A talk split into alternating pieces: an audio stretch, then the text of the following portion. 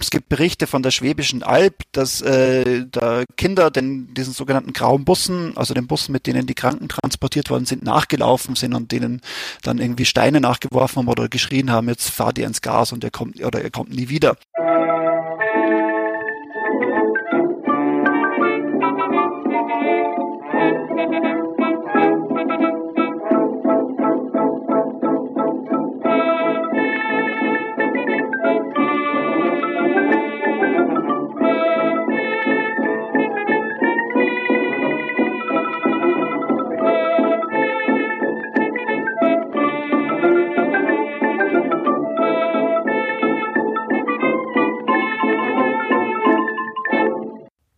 Dieser Folge von Geschichte Europas spreche ich mit Robert Parzer über die Aktion T4. Bei der Aufnahme sind kurze Tonaussetzer entstanden.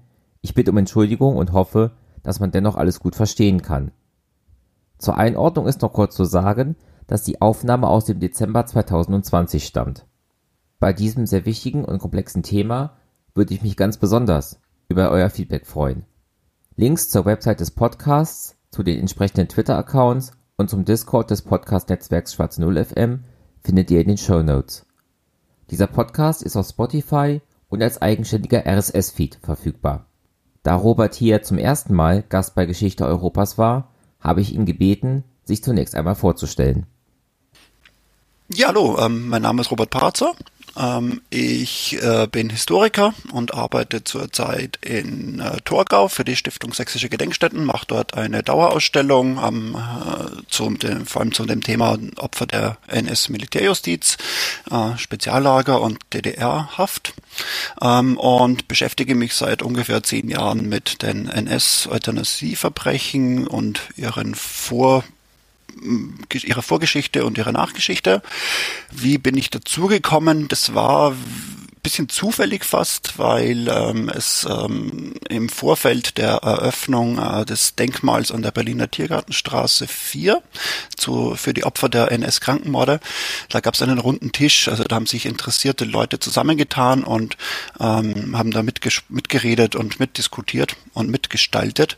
Ähm, der hat sich über ein, zwei Jahre an der Topografie des Terrors getroffen und dort kam dann die Idee auf, dass man diese Bemühungen und diese Diskussionsprozesse nach außen trägt mit Hilfe einer Webseite, die entstand dann auch äh, und das habe dann ich äh, verantwortet und daraus ist dann ein Projekt geworden, Gedenkort T4, ähm, das seit fast ja seit über zehn Jahren jetzt läuft. Genau, und ähm, ich schreibe ich schreib zur, zur NS-Euthanasieverbrechen Aufsätze und äh, eine Dissertation liegt auch irgendwo noch in der Schublade rum.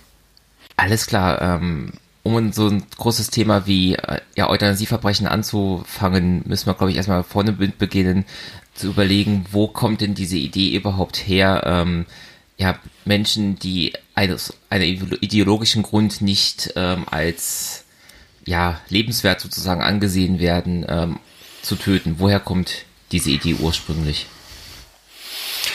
Ähm, das ist eine ganz schwierige Frage, weil man da wirklich die ganz langen Zeiträume in Blick nehmen muss. Ähm, also vielleicht hat man noch aus dem Geschichtsunterricht äh, diese Gruselgeschichte das im Kopf, dass, dass die Spartaner ihre missgebildeten Kinder in Schluchten geworfen haben ähm, ich bin jetzt kein Althistoriker und weiß nicht, wie viel da wirklich dran gewesen ist, aber äh, das äh, zeigt halt, dass so Ideen, wie man, wie Gesellschaften, wie mit Behinderungen, mit äh, Abweichungen von der Norm ähm, umgehen, dass die äh, eigentlich äh, irgendwo immer da waren, aus den verschiedensten Gründen heraus, sei es aus religiösen Gründen, ähm, na, der Mensch ist nach dem Ebenbild Gottes geschaffen, heißt es im Christentum, ähm, und da passt so ein Mensch mit vielleicht einer schweren körperlichen Behinderung dann nicht rein in das Bild, weil das auch äh, Frage aufwirft, wie Gott sowas zulassen kann. Das heißt, aus ökonomischen Erwägungen, Gesellschaften müssen sich das auch leisten können oder leisten wollen, die Pflege und die Betreuung von Menschen mit Behinderungen. Ähm, sowas äh, hat es also äh, untergründig immer gegeben, aber so richtig virulent und in Bezug auf Europa ist das eigentlich in der Industrialisierung geworden, als es diese massiven gesellschaftlichen Umwälzungen gab, als ähm, althergebrachte, vielleicht auch dörfliche, ländliche, bäuerliche äh, Strukturen zusammengebrochen sind oder auf jeden Fall sich massiv verändert haben.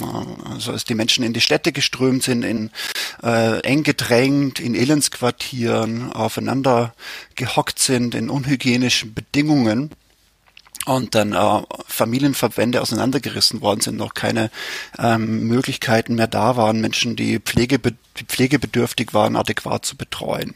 Ähm, also wo dann sich die ähm, die Frage, wer betreut wen, von einer von der Ebene der Familie oder des Familienverbandes ähm, auf die Ebene des äh, Staates äh, gehoben worden ist, weil dann, ähm, wenn die Leute 12, 14 Stunden in der Fabrik arbeiten, wer betreut denn dann die Person, die pflegebedürftig ist? Dann wurde der Staat in die Verpflichtung genommen und der Staat hat dann schnell ähm, Rechnungen aufgemacht, beziehungsweise intellektuelle Ärzte, Biologen haben, haben sich dann Gedanken gemacht, wie man sowas finanzieren kann und ob man sowas überhaupt finanzieren äh, muss. Ähm, so Initialzündung für ähm, oder wenn man das auf eine Schrift oder auf eine Person festlegt, dann äh, ist, äh, kommt dann immer Francis Galton äh, in, äh, in den Diskurs rein, ähm, ein etwas skurriler britischer Privatgelehrter, der sich mit vielen Dingen beschäftigt hat und äh, halt auch mit ähm, Erbanlagen, also mit, mit der Erbtheorie angelehnt an, an Charles Darwin. Ähm, und der ist dann der hat dann äh, Forschung an Zwillingen und an Familien gemacht. Also der hat dann zum Beispiel untersucht, wie äh, adlige Familien sich über die Jahrhunderte hinweg, das kann man ja in, in, England, in Großbritannien ganz wunderbar, wo der Earl of whatever dann bis ins 12. Jahrhundert zurückverfolgt worden ist und äh, der ist dann zum Schluss gekommen, dass sich die Erbminderwertigen schneller und die Erbhochwertigen langsamer vermehren würden und da hat ein Problem aufgemacht äh, und auch den Begriff Eugenik 1883 war das äh, als erster überhaupt ähm, benutzt. Ähm, und also es heißt ein, es war im Prinzip ein kulturpessimistischer Ansatz, dass nämlich äh, alles im Prinzip immer schlechter wird und es wird deshalb schlechter, weil sich halt die, die die Gesellschaft nicht voranbringen, schneller äh, mehr Kinder haben als die, die die Gesellschaft voranbringen, die höherwertig sind. Also ganz klar, ähm, äh, die, die Industrialisierung ist das, was äh, äh, diesen Prozess in die Gang setzt, äh, in Gang setzt, der äh, dann letztendlich äh, zu Sterilisierungen und im Dritten Reich in Deutschland zu, ähm, zu den Patientenmorden führt. Ist das denn so, dass dann diese wirtschaftliche, wirtschaftliche Argumentation und die, diese biologisch-evolutionäre dann nebeneinander existiert haben? Oder hat das Letztere, also diese eugenische, evolutionäre ähm, Strang, die anderen dann irgendwann abgelöst und überlagert? Ja, das sind so, das sind so viele Diskursstränge, die nebeneinander existieren. Also da kann man gar nicht so direkt sagen, wer, wer da jetzt entscheidend ist oder was da entscheidend ist. Ähm, das kann man gut festmachen an der Schrift Die Freigabe der Vernichtung lebensunwerten Lebens. Die ist 1920 in Deutschland erschienen. Ähm, und mit äh, die Autoren war, war ein Jurist, Karl Binding und ein Psychiater, also Alfred Hoche, ähm, also die quasi in, in ihrer Autorenschaft die verschiedenen Disziplinen, die an der Konstruktion ähm, von äh, dem, was äh, als lebenswert und lebensunwert gilt, äh, da zusammengewirkt haben. Also es sind wirklich Ver Ver Vermischungen von diversen Diskursen. Ähm, da schreiben Biologen mit, da schreiben Ärzte mit, ähm, Psychiater schreiben mit, äh, sobald die Psychiatrie als Disziplin quasi ihre, eine, ihre Wissenschaftlichkeit entdeckt oder sich ihre Wissenschaftlichkeit zu erarbeiten versucht. Ähm, das schreiben ja Public Intellectuals, wird man es heute nennen, mit. Also jeder, der irgendwie was äh, gelten will, widmet sich diesem Thema. Generell ist Eugenik und ähm, das, was dann in Deutschland Rassenhygiene heißt, äh, ist so eine ist so ein Leitthema. Also de, wenn man wenn man auf in Salons verkehrt oder ähm, in Diskussionsveranstaltungen teilnimmt, dann spricht man halt über äh, die Eugenik, über Vererbungslehre. Das ist, das ist en vogue, äh, vielleicht so wie, wie wie bei uns bis vor kurzem Bildung das Metathema schlechthin war oder wie es jetzt äh, wie es jetzt der Virus ist. Das ist das ist ein heißes Thema. Da da gibt's angeregte Debatten drüber. Da gibt's äh, da gibt's Feuilleton-Artikel äh, die widerstrebendsten Zeit die widerstrebendsten äh, Dinge werden darüber geschrieben. Das ist ein Thema, das äh, mit dem beschäftigen sich ganz viele. Das heißt jetzt aber auch, wenn ich das richtig raushöre, dass das ein, ein internationaler Diskurs ist, der sich nicht auf Deutschland oder Europa beschränkt. Genau, genau. Deutschland ist nur ein, ein Ort in diesem Debattenraum. Ähm, das ist äh, weltweit. Ähm, es gibt eine, es gibt eine eigene Buchreihe, die widmet sich äh, den Sterilisationsgesetzgebungen und, nee, und eigentlich den eugenischen Vorstellungen im, im, weltweit. Da gibt's dann auch Beiträge über ähm, Eugenik in Vietnam oder in Japan oder in Kolumbien. Ähm, das ist tatsächlich was, was, was überall heiß debattiert wird. Ähm, die, und in der Tat war Deutschland da nicht wirklich führend, wenn man so, wenn man so haben will, ähm, sondern ähm, wenn man sich mal anguckt, wo diese Debatten dann äh, ihren äh, legislatorischen Ausfluss ge gehabt haben, dann muss man auf Nordamerika gucken. Das ist der Hotspot sozusagen. Ähm, das erste Sterilisationsgesetz wurde tatsächlich 1907 im Bundesstaat Indiana in den USA erlassen und dem folgten dann Regelungen in äh, ja in fast allen US-Bundesstaaten. Also in den USA sind ab Mitte des, ab Anfang des 20. Jahrhunderts mehrere hunderttausend Menschen ähm, sterilisiert worden.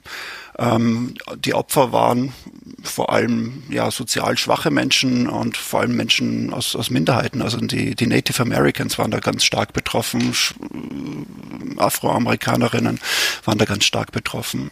Ähm, und das äh, Mitte der 20er Jahre ist es dann auf Europa übergeschwappt sozusagen und ähm, hat vor allem in den nordischen Staaten, also in Skandinavien äh, und in Island, ähm, ganz viel Anklang gefunden ähm, und äh, ging dann weiter mit der Schweiz. Ähm, Im Kanton Waadt wurde auch schon in den 1920er Jahren sterilisiert.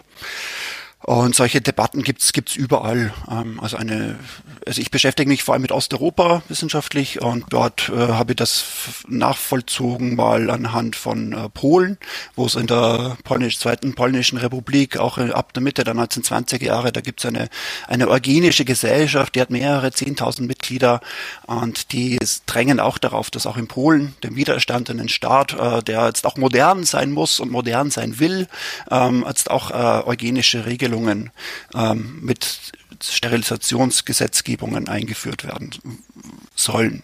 Das ist letztlich nicht erfolgreich, aber ähm, soll nur bedeuten, dass das überall stattfand und überall, ähm, ja, dass es überall stattfand, genau. Um das jetzt auch nochmal ganz klar zu sagen, es handelt sich dabei dann auch um Zwangssterilisationen.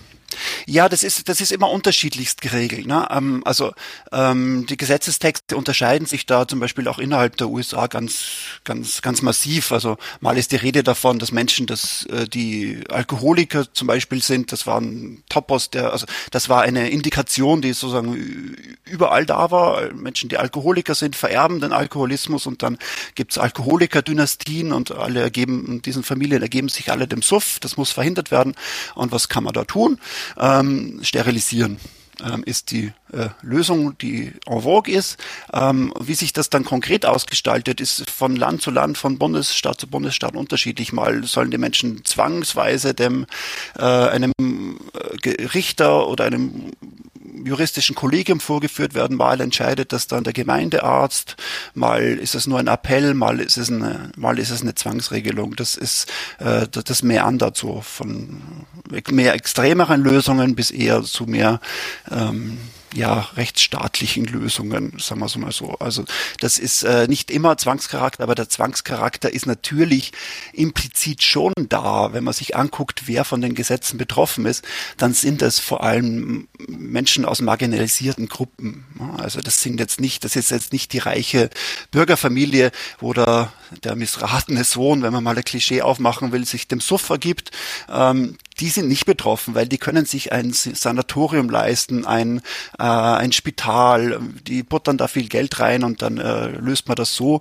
Die, die, Ar die Arbeiterfamilie im, im, im Wedding sozusagen, wenn wir das mal geografisch verlagern, äh, die, die können sich das alles nicht leisten und dann äh, kommen die diesen Malstrom der, der, der, der, der eugenischen äh, Gesetzgebungen rein und sind davon natürlich massiv betroffen. Da braucht es eigentlich keinen Zwang fast, weil jemand jemand, der keine finanziellen Mittel hat, der sozial schwach ist, äh, wie soll der sich gegen, äh, gegen einen als übermächtig empfundenen Staat überhaupt vorgehen? Also implizit ist da immer, immer ein gewisser Zwang dabei. Einfach weil sich viele Leute nicht wehren können oder überhaupt keine Ahnung haben, wie sie sich wehren könnten. Kann man denn dann für die europäischen Staaten oder vielleicht für einzelne europäische Regionen so bestimmte Topoi finden, ähm, wie den Alkoholismus, ähm, was so als Grundlage oder als Anlass für diese Zwangssterilisation genommen wurde? Hm. Ja, man kann sich mal Schweden angucken.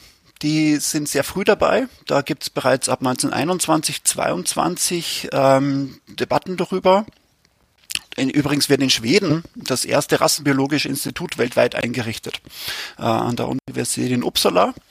Ähm, die, äh, die Regelung dort sieht dann vor, dass ähm, ja, wer soll die Regelungen zur Sterilisation sehen vor, dass, jetzt zitiere ich mal, gemischtrassige, alleinstehende Mütter mit unstetem Lebenswandel, Arbeitslose, Zigeuner und sonstige Andersartige Zitat Ende, ähm, dieser, diesen rassenhygienischen Regelungen unterworfen werden. Ne?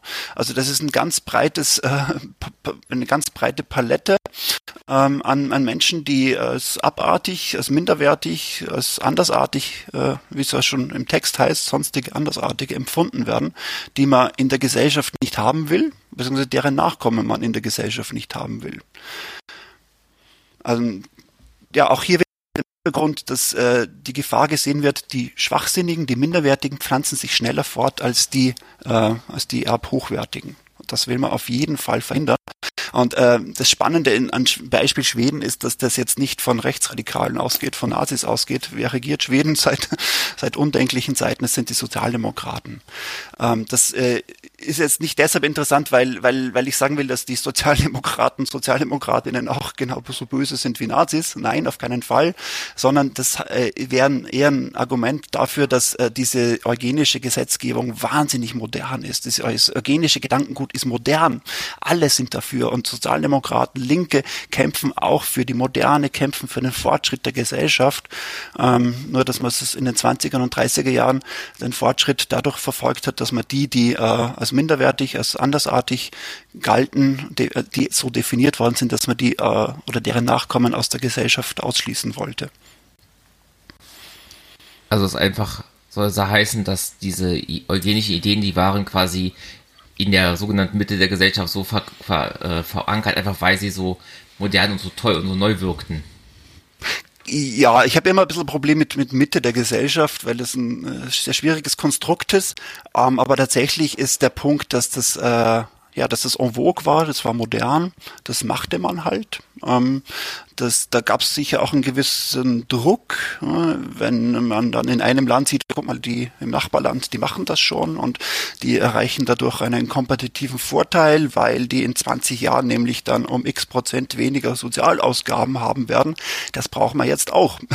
Also so wie man heute irgendwie weltweit Zölle senkt, weil das Nachbarland macht auch eine Zollsenkung. Dann ähm, erlässt man halt in Schweden eine Gesetzgebung, weil es die Dänen schon gemacht haben und die Dänen machen es, weil es die Norweger gemacht haben. Also das ist, das sind auch so Kettenreaktionen, so die Angst, die schlicht die Angst davor, im internationalen Wettbewerb äh, den Anschluss zu verlieren. Und diese Zwangssterilisationen, die müssen sich ja dann ja auch auf Leute erstreckt haben, die ja dann, ich sag mal, 20, 30 Jahre ja maximal gewesen sein müssen, größtenteils, weil wenn ich ja jemanden, also vor allem eine Frau zum Beispiel über 50 oder auch ältere Männer ähm, zwangssterilisiere, die haben sich ja teilweise ja schon fortgepflanzt. Also von daher sind das ja auch Maßnahmen, die auch eher jüngere Menschen trifft. Ja, genau. Ne? Also das Kriterium ist natürlich die Fruchtbarkeit. Äh, fruchtbare Menschen werden zwangssterilisiert, werden sterilisiert. Das sind vor allem Frauen. Ähm, also es ist ganz wesentlich, das sind Politiken, äh, Diskurse, die gegen Frauen gerichtet sind. Nicht, dass nicht Frauen auch äh, Antreiberinnen und Vordenkerinnen dieser Diskurse waren, aber es waren vor allem Frauen, die davon betroffen waren. Ähm, also in, in Schweden waren es äh, nur in Anführungszeichen zehn Prozent Männer, die, die sterilisiert worden sind von den, glaube ich, 60, 70.000, ähm, die äh, ab, 19, äh, ab den 1920er Jahren in Schweden bis 1976 übrigens ähm, sterilisiert worden sind. Also es ist ganz, ganz wichtig festzuhalten, das ist ein Anti, das ist ein frauenfeindlicher Diskurs, der ganz furchtbare, der ganz, ganz furchtbare Konsequenzen äh, für das Leben vor allem von Frauen hatte. Ja. Auf die Konsequenzen wollte ich auch noch gerade zu sprechen kommen. Kann man denn wenigstens sagen, dass in dieser ganzen, ja, schlechten Situation der Zwangssterilisation wenigstens darauf geachtet wurde, dass die Menschen keinen weiteren Schaden davongetragen haben oder war dann auch die Durchführung der Prozeduren so, dass man halt auch ja andere Konsequenzen wie Infektionen, vielleicht sogar den Tod auch in Kauf genommen hat? Ähm, das kann man den, den, den, das kann man den, den, den Machern sozusagen nicht unterstellen. Das, äh, in diese Diskurse waren immer sehr stark Ärzte, Ärztinnen auch involviert, die immer darauf beharrt haben, dass sie das mit den Regeln der ärztlichen Kunst durchführen wollen und durchführen werden. Äh, sozusagen hätten die hätten sich, ja, um ein schiefes Bild zu verwenden, ins eigene Fleisch geschnitten, wenn es da unintendierte Effekte gegeben hätte, weil dann hätte man an ihren Kompetenzen gezweifelt. Äh, natürlich kam es vor, dass bei diesen Operationen äh, da Probleme gab, dass es äh, Komplikationen gab. Äh, die waren zumindest aber jetzt nicht intendiert. Ähm, also es gab immer wieder mal Todesfälle, wie es halt nach Operationen generell Todesfälle gab. Und auch heute gibt. Ähm, kleiner Einwurf, äh, das äh, ganze das Bild war dann anders äh, in, in, im Dritten Reich, als äh, zum Beispiel Zwangsabtreibungen verbunden oft mit Zwangssterilisationen an Zwangsarbeiterinnen durchgeführt worden sind. Da kann man nicht sagen, dass die Ärzte da besondere, besonders viel Wert auf ihre ärztliche Kunst gelegt haben. Aber das war eine Aberration in diesem weltweiten, äh, in diesen weltweiten Praktiken. Also das, das waren ärztliche Eingriffe, sagen für die Ärzte, für die Ärztinnen, die das durchgeführt haben, auch ganz normale ärztliche Eingriffe Hilfe. Äh, es gab viele Publikationen in ärztlichen Fachzeitschriften dazu, wie man am besten äh, diese Eingriffe durchführt, also wie die ärztlichen, wo man Schnitte anlegt. Das war so wie halt Diskussionen in oder wie halt ärztlicher medizinischer Fortschritt stattfindet, ne? über Trial and Error, über Theoriebildung, die dann wiederum in neue Methoden einfließen. Und bevor wir uns dann jetzt auch gleich wirklich nochmal genauer auf Deutschland und dann später das äh, sogenannte Dritte Reich dann auch konzentrieren, ähm, es blieb dann aber auch in der Zwischenkriegszeit in Europa dann bei den, ähm, also bei den Sterilisationen. Es gab dann keine Ermordungen, keine Euthanasie der, ähm, der Erkrankten. Ähm, nee, nee, also es gab nirgendwo auf der Welt eine Euthanasie-Gesetzgebung, die gesagt hätte, Menschen, die nicht wollen, darf der Staat umbringen. Abgesehen von Todesstrafen bei Kriminalität. Nee, das gab's nicht, nee. Ähm, ja, und äh, wenn jetzt der Eintrag entstanden ist, das war überall so, also sterilisiert wurde überall, ähm, dann muss man das schon auch einschränken. Ne? Also in Europa waren es vor allem die nordeuropäischen Länder, die da mitmachten. Ähm, Fuß fassen konnte das weniger in, äh, in katholischen Ländern. Das ist ein ganz frappanter und frappierender Unterschied. Ähm, also ich habe ja schon skizziert, in Polen gab es die Diskussionen, die wurden letztendlich abgewürgt, weil die katholische Kirche sich nicht anfreunden konnte, weil die immer auf, darauf gedrängt hat, nur der liebe Gott darf entscheiden, wer sich fort, wer Kinder bekommt und wer nicht Kinder bekommt.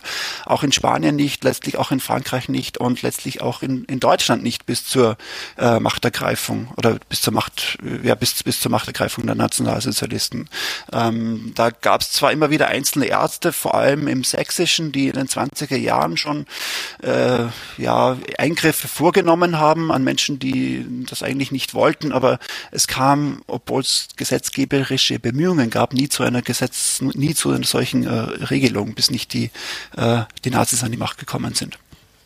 Und nochmals festzuhalten, äh, eine ähm, Euthanasie, in Anführungszeichen immer gedacht, also eine, eine zwangsweise, also Ermordung von Patienten, von kranken Menschen gab es äh, weltweit nicht bis äh, 1939.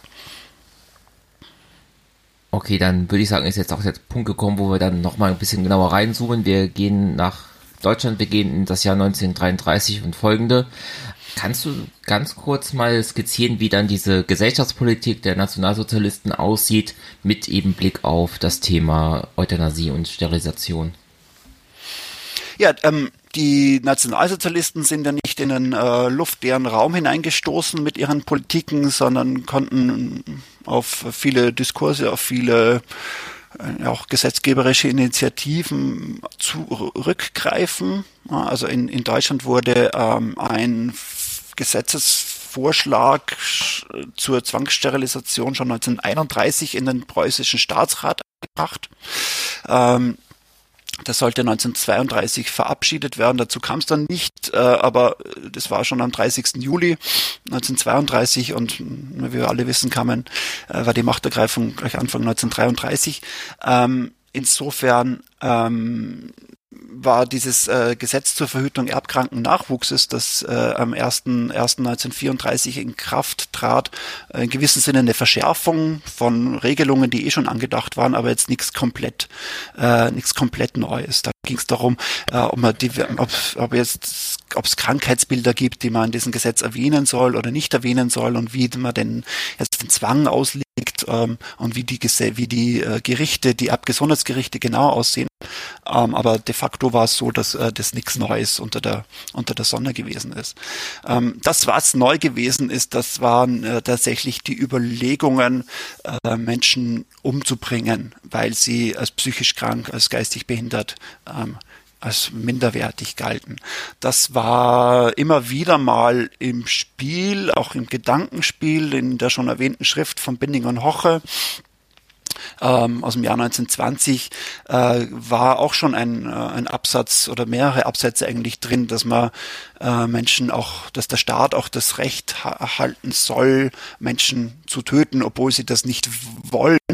Ähm, und ähm, das war einer der, das war eine der Grundlagen, nach der, die, nach der dann äh, die äh, Nazis äh, in den Laufe der 30er Jahre ihre ja, ihre Willensbildung sozusagen äh, aufgebaut haben, bis es dann ähm, 1939 virulent wurde sozusagen und ähm, der Prozess in Gang gesetzt wurde, mit äh, an dessen Ende dann äh, die äh, Tötungsanstalten der Aktion T4 und mehr als 300.000 äh, Tote äh, standen.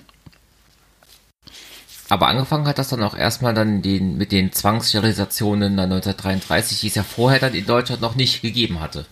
Genau, die hat es vorher nicht gegeben. Ähm, das Gesetz tritt am 1. Januar 1934 in Kraft. Äh, an, das ist nach außen hin ist es ein äh, rechtsstaatlicher Zugang und rechtsstaatliche Praxis. Es gibt Erbgesundheitsgerichte, die werden äh, normalen Gerichten eingerichtet. Die sind besetzt mit einem Richter und einem Arzt. Ähm, und die entscheiden dann, ähm, wer die entscheiden dann, wer sterilisiert werden soll und wer nicht sterilisiert werden soll. Ne? Es gibt eine Anzeigepflicht von Ärzten, ähm, von Institution, Institutionen wie äh, psychiatrische Anstalten melden dann Personen, die unter dieses Gesetz fallen. Äh, die Abgesundheitsgerichte beraten und, und urteilen das. Äh, der der Mensch, der äh, sterilisiert werden soll, äh, kann auch oder wird im Regelfall auch vor Gericht angehört. Der hat auch das Recht auf einen, auf einen Rechtsanwalt, äh, was nichts daran ändert, dass in den allermeisten Fällen äh, das Urteil darauf lautet, dass, dass die Person sterilisiert werden soll die Person äh, wird dann, der Person wird es dann mitgeteilt, das Urteil wird verkündet, die Person findet sich dann in einem Krankenhaus ein oder wird dem Krankenhaus zwangsweise zugeführt, das ist der Zwang dann. Äh, die Operation wird durchgeführt und damit ist dieser, dieser Prozess äh, am Ende. Die Person ist dann unfruchtbar. Und an diesem Punkt können wir dann auch davon ausgehen, dass die ähm, Intention immer noch nicht war, die Menschen dann zu töten, sondern auch da, wie es auch vor in anderen Ländern war, waren das Operationen, die nach dem damaligen Stand der Wissenschaft und der Medizin durchgeführt wurden. Genau, da, da, da, da ist überhaupt nicht die Rede davon, dass man Menschen, die akut äh, von als minderwertig gelten, als erbkrank gelten, dass man die umbringt, sondern der Fokus ist immer noch in, in die Zukunft gerichtet. Die Vision ist, wir schaffen ein, einen Volksstaat, eine Volksgemeinschaft, die ist rein, die ist rassisch hochwertig. Das erreichen wir dadurch, dass die, dass man es erst gar nicht dazu kommen lassen, dass Menschen geboren werden, die minderwertig sind. Der, der Gedanke oder die Praxis ist nicht die, dass man Menschen umbringt, weil sie minderwertig sind, sondern dass man verhindert, dass sie äh, Nachkommen in die Welt setzen, die äh, minderwertig sind oder die als minderwertig definiert werden natürlich. Und das ist auch, auch wieder so eine Mischung von ähm, ja, ökonomischer und äh, ja, evolutionärer biologischer Argumentation oder rassistischer Argumentation. Also ich erinnere mich noch aus meinem Geschichtsunterricht selber, dieses mhm. Plakat, wo dann steht, äh, keine Ahnung, Volksgenosse, dieser Erbkranke kostet dich im Jahr 60.000 Reichsmark. Also dass es äh, dann auch die, eben diese beiden Ebenen auch da weiter miteinander vermischt werden. Genau, ne? Es begleitet war das Ganze von einer ziemlich umfassenden Propaganda. Dieses Plakat, das, das kenne ich auch, das kennen vielleicht viele noch. Ähm, ne? Da steht dann eine glückliche Familie vor ihren neuen Häusern ähm, und nie, gesetzt neben ein Bild von einem Menschen im Rollstuhl oder äh, ein Bild einer Anstalt, alles grau, alles dunkel, so deformierte Menschen sieht man da. Ähm, das ist, äh, da wird ganz massiv Propaganda betrieben. Die, die GAU-Redner, die, der NSDAP, die Kreisleiter werden mit diesem Material versorgt. Der Rundfunk macht Sendungen dazu. Also das ist schon eine ziemlich wichtige äh, Politik. Ähm, das, äh, das wird schon ziemlich hoch gehängt. Ähm, nur darf man jetzt nicht ähm, dem, dem auf den Leim gehen. Ne? Also äh, die haben es, es wurde auch gerechnet, klar. Ne? Also die, man kann ja anhand von Pflegesätzen klar sagen, äh, die Pflege eines Menschen, eines Menschen in einem Heim kostet pro Jahr X Reichsmark. Ähm, ähm, tatsächlich, äh, was aber das wäre jetzt meine These, das ist äh, relativ umstritten oder ja, wird man letztlich auch nie eine befriedigende Lösung für finden, ähm, ob es ökonomisch oder rassistisch motiviert gewesen ist äh, oder was die Hauptmotivation war. Tatsächlich dürfte es eine Mischung aus, aus allem Möglichen gewesen sein. Also äh, der Wunsch, Minderwertige äh, aus der Gesellschaft rauszuhaben, war der Leitgedanke und das wurde mein, aus meiner Sicht unterfüttert mit diesen ökonomischen Modellrechnungen. Ähm, es gibt durchaus andere Kolleginnen und Kolleginnen, die, die hängen die ökonomischen Faktoren höher und sagen, naja klar, die, die mussten halt um aufzurüsten, um ihre anderen Programme, ihre anderen Wohlfahrtsprogramme durchzuführen, mussten die halt an anderer Stelle einsparen und das haben die durch unter anderem durch die Sterilisationsgesetzgebung erreicht. Das hat auch was für sich, aber ich würde den ideologischen Faktor ähm, höher hängen. Weiß man, wie viele Menschen dieser ähm, Operation unterzogen wurden in dem Zeitraum, sagen wir mal 33 bis 39, bis er dann durch diese Aktion T4 es zu einer ja, Veränderung und Verschärfung kommt? Hm. Ähm, nicht genau. Also es, es, kursieren immer verschiedene Zahlen, 300.000, 400.000. Ähm, Betroffene. Ähm, das, da ist wichtig festzuhalten, dass 400.000, das ist dürfte wahrscheinlich äh, die Zahl sein der Menschen, die äh, überhaupt in diese Erbgesundheitsgerichtsverfahren involviert gewesen sind. Also die als Angeklagte sozusagen als zu sterilisierende vor dem Gericht stand. Jetzt habe ich schon gesagt, in den meisten Fällen war das Urteil tatsächlich Zwangssterilisation, aber es gab immer wieder auch Fälle, wo das Gericht entschieden hat, nö, nö, die Person fällt gar nicht unter die ähm, unter die Gesetzgebung. Und dann gab es auch Fälle, wo dann äh, tatsächlich ähm, Revisionsanträge Erfolg hatten, ähm, wo dann ähm, und es gab auch wieder Fälle, wo dann vor allem später im Krieg äh, es überhaupt nicht mehr die Möglichkeit gab, so eine so eine Operation durchzuführen. Ähm, tatsächlich waren Pi mal Daumen, wurden Pi mal Daumen ungefähr 200, 200.000 Menschen äh, zwangssterilisiert im, im Dritten Reich. Von 1933 bis 1945, wobei die, die, die heiße Phase, also da, wo die meisten Sterilisationen durchgeführt waren, das war in der, in der Vorkriegszeit. 1939 und folgende gab es schnell Verordnungen, die gesagt haben, naja, also das Gesetz ist schon noch in Kraft, aber es soll jetzt nicht mehr so wirklich hart durchgezogen werden, weil einfach die Prioritäten andere sind und wir die Krankenhäuser für was anderes brauchen und auch die Gerichte für, für andere drängendere Fragen brauchen. Ich habe bei der Recherche für die Folge auch herausgefunden, dass dann 1935 dann auch Abtreibungen ähm, bestimmten Regeln legalisiert wurden. Das war ja auch etwas, was erstmal ungewöhnlich war, in einem dann doch auch christlich geprägten Land wie Deutschland äh, dann relativ schnell diese Abtreibungen einzuführen. Genau, ja. Ähm, es gibt ja immer wieder die, ähm, also, also nein, Quatsch. Als ich studiert habe, gab es immer den, den gab, war der heiße Diskurs um ein Nationalsozialismus, ist der Nationalsozialismus eine moderne Ideologie? Und, ähm, und ähm, da wurde immer wieder dann im Proseminar noch eingefragt, ja genau, ne, die haben ja die haben ja Abtreibungen erlaubt zum Beispiel. Und das wäre ja in genau in diesem christlichen Land mit äh, der Reichsteilung, katholisch, protestantisch, auf jeden Fall sehr religiös geprägt. Das wäre jetzt weil was fundamental Neues gewesen.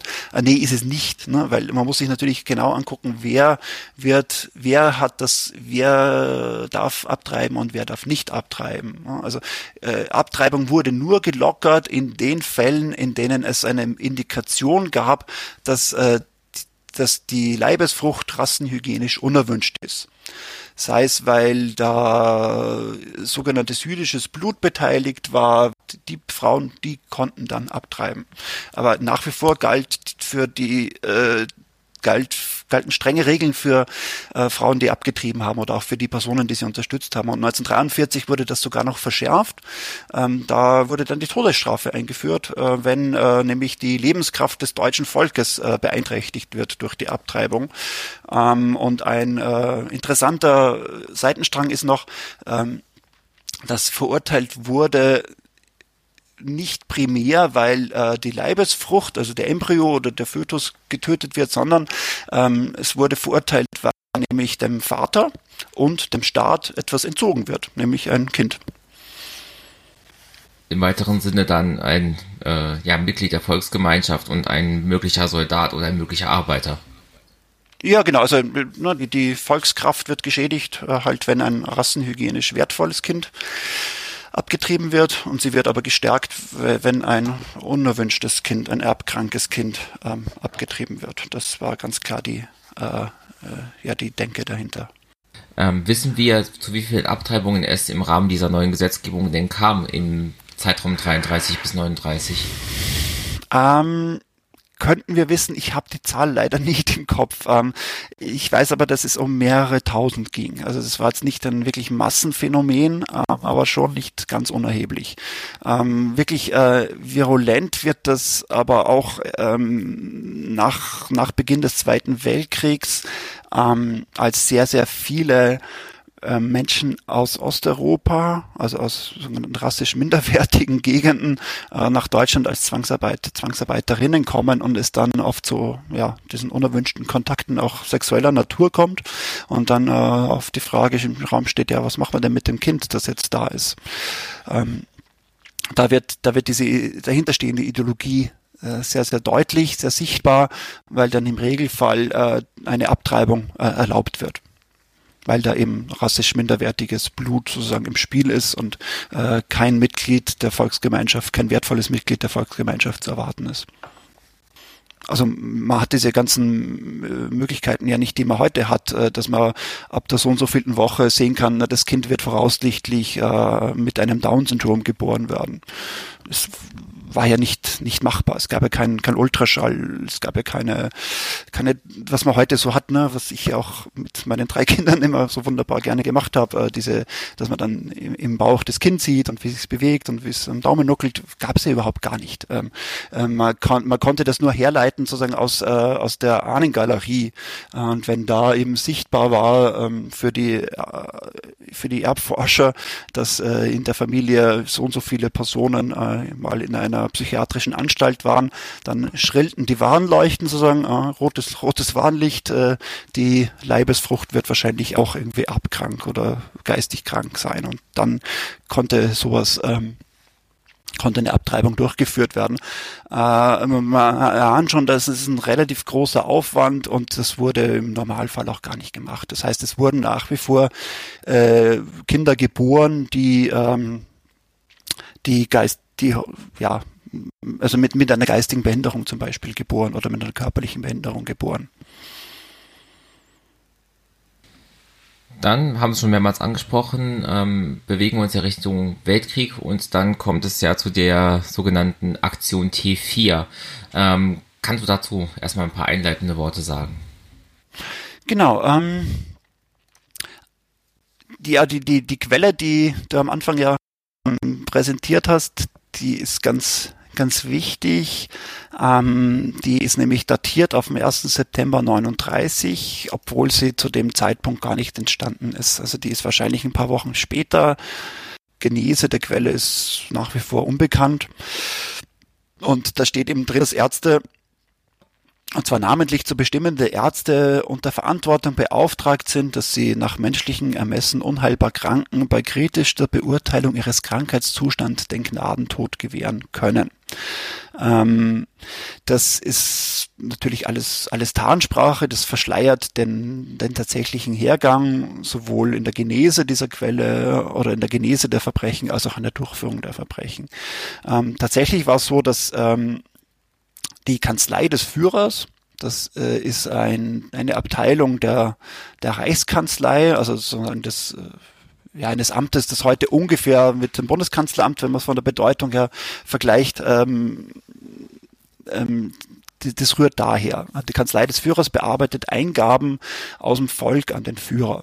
Da schreibt dann äh, Lieschen Müller hin, dass sie äh, ihre Miete nicht zahlen kann. Da schreibt äh, Fritz Müller hin, dass er ähm, ungerechterweise nicht zum Regierungsinspektor befördert worden ist. Aber da schreiben auch Leute hin, dass sie, ähm, dass ihnen ein behindertes Kind geboren worden ist und ähm, die wissen jetzt nicht, wie weiter, weil ähm, das ist schwerst behindert und sie können sich nicht leisten, das zu pflegen und sie haben noch fünf andere Kinder zu Hause und was sollen sie denn jetzt um, um, um Gottes Willen tun?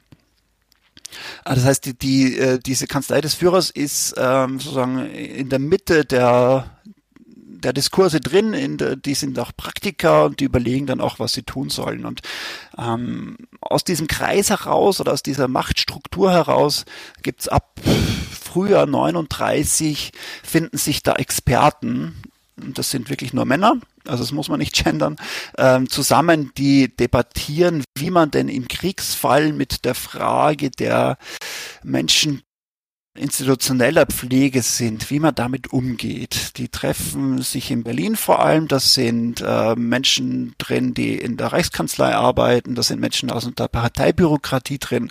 Da sind aber auch Praktiker aus den Anstalten drin. Das, äh, da ist auch das Reichsinnenministerium drin, weil das Reichsinnenministerium sondern die gesetzgeberische Kompetenz äh, oder die äh, gesetzgeberisch vorbereitende Kompetenz hat. Äh, die, die besprechen das und im Sommer, ja, Herbst 39, das ist alles ein bisschen unklar, weil es dazu keine direkten Quellen gibt, äh, gibt es einen Konsens, und zwar, dass man das in Gang setzt, was später Aktion T4 heißt. Also, dass man Menschen, die in den Anstalten, in den psychiatrischen Krankenhäusern äh, institutionell gepflegt behandelt werden, dass man die erfasst, dass man die begutachtet und dass man die dann letztlich tötet. Das ist das, was ähm, ab 1939 äh, bis äh, in den Sommer 1941 hinein ähm, passiert. Also es wird eine eigene Bürokratie aufgebaut. Äh, das ist oft auch eine Scheinbürokratie, die nach außen hin unter pompösen Namen wie gemeinnützige Stiftung für Anstaltspflege und so weiter auftreten. Die residieren in der Berliner Tiergartenstraße 4 ähm, in einer Villa, die ist teilweise arisiert worden, gehörte früher der einem Zweig der Familie des Malers Max Liebermann. Ähm, und von dort aus ähm, gehen die ans Werk. Das heißt, sie erfassen äh, Anstalten, sie erfassen die Kranken in den Anstalten äh, sie organisieren die Transporte aus den Anstalten in eigens eingerichtete äh, Tötungsanstalten. Ähm, das sind oft umgebaute oder Teile umgebaute Teile von psychiatrischen Einrichtungen, die mit einer Gaskammer, mit einem Krematorium und mit anderen Einrichtungen versehen werden. Ähm, und dort werden bis äh, Ende Juli, äh, Quatsch, bis Ende August 41 werden an die 70.000 äh, Patienten und Patientinnen aus den Anstalten ähm, ermordet. Ich glaube, da müssen wir dann jetzt nochmal ein bisschen ins Detail gehen. Das heißt also, es handelt sich bei den Opfern erstmal prinzipiell um Menschen, die schon in der einen oder anderen Art in ähm, ja, Pflegesituationen waren. Das heißt, wenn sie in ihren Familien gelebt haben, sind sie davon noch nicht so betroffen gewesen. Genau, das ist ganz wichtig. Äh, äh erfasst werden vor allem Menschen, die in äh, Anstalten sind. Jetzt muss man sich das aber so vorstellen, dass die Bedingungen, unter der damals Menschen mit psychischen Krankheiten, mit geistigen Behinderungen gelebt haben, natürlich fundamental andere gewesen sind, als sie heute sind.